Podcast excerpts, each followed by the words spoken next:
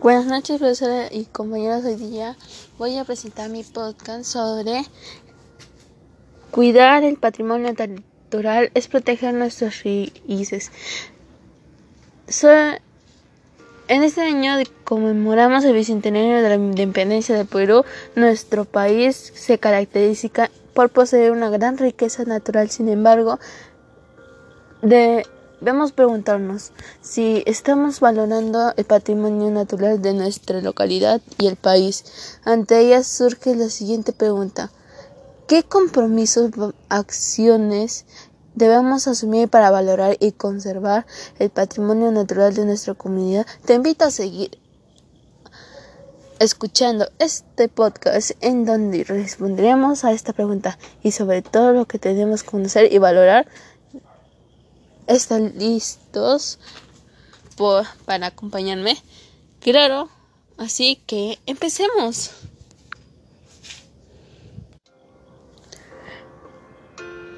También en nuestro distrito se ubica muchos lugares donde hay varias áreas verdes de exactamente 4.500 hectáreas.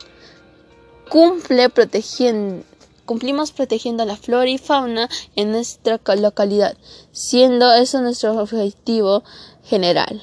Albergamos la extensa belleza y su paisaje de nuestros parques y decoramos también nuestras huacas. Representan potencial muy importante para el desarrollo desarrollo de nuestras áreas verdes, Cabe resaltar que el florece, debemos cuidar este ambiente cada rato. Ahora lo prometido, comenzaré a brindar acciones y compromisos que ayudaré a valorar, proteger y la conservación de nuestro patrimonio natural. Preferir que tus vacaciones o paseos sean en torno en vista responsable de nuestro patrimonio natural, visitando de reservas a santuarios de tu región o la calidad de las regiones del Perú, pues de esta manera vas a comenzar mm, a valorar tu patrimonio natural y sobre todo comenzarás nuestro maravilloso y diverso Perú y fomentarás el turismo. Por supuesto, esto permite aumentar la economía del país.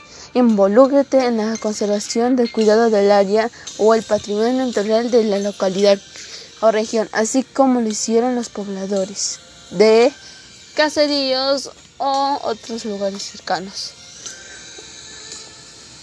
Durante tu visita a nuestro patrimonio natural se debe tomar en cuenta que todas las especies o áreas naturales deben evitar basura en el recorrido porque comenzaremos a ser una gran fuente de contaminación que requiere eso nuestro respeto, protección y valoración por parte nuestra.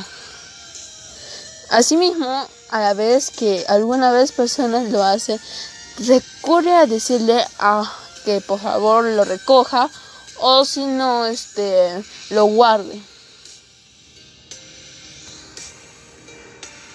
Nuestro país tiene un inmenso patrimonio natural ubicado en las diversas regiones de este mismo. En esta oportunidad me enfocaré en mi región, Lima, específicamente en las áreas del parque.